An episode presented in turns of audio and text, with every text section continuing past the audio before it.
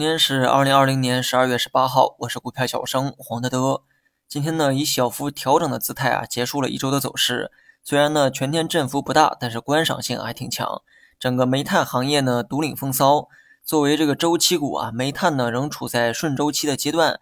另外呢，南方拉闸限电是短期爆发的主要原因。经济呢是快速的复苏，工业用电呢不断的增加。另外啊，南方呢进入了冬季。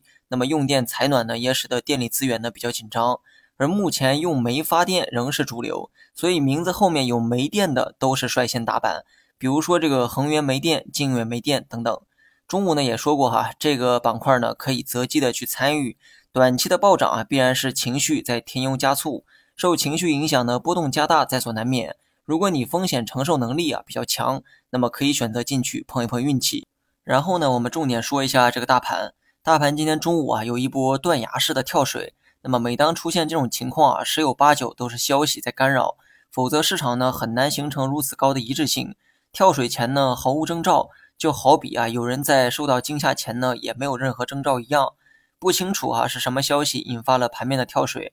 不过从这个外围表现来看，消息啊好像并非针对 A 股，因为美股期指 A 五零呢都有不同程度的跳水，消息的影响呢较为宏观一些。那么这不禁让我怀疑啊，是不是大洋彼岸那边又出什么事儿了哈？目前呢，我还不清楚导致盘面跳水的原因是什么。对此啊，大家可以看一下盘后的消息。另外呢，盘中的这个跳水啊，也让我手痒难耐哈。跳水之际，我也选择了加仓，只是跳水的这个原因呢，一直让我放心不下。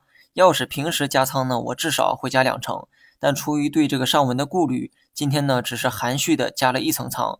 如果真是利空导致跳水啊，且这个影响较为宽泛，那么一切技术啊都显得没有意义。不过跳水之后呢，大盘收回了不少跌幅，市场这个封板的力度呢也算不错，甚至尾盘的这个涨停数量还有所增加。从这些现象来看，即便是有利空，好像也没有那么恶劣。或许啊，市场呢只是受到了惊吓，惊吓的跌落了手中的茶杯，但这个啊并不是恐慌。惊吓过后呢，一切又会归于常态。当然了，以上呢只是我的猜测，市场啊总是有一部分变数呢是无法预测的。我选择了按计划加仓，但由于出现了预料之外的变数，所以呢暂且只加一成仓，加上底仓呢目前啊共计持仓五成，大盘呢刚好在二十线附近哈，那么这个仓位也符合我从前讲过的二十线操盘法。好了，以上全部内容，下期同一时间再见。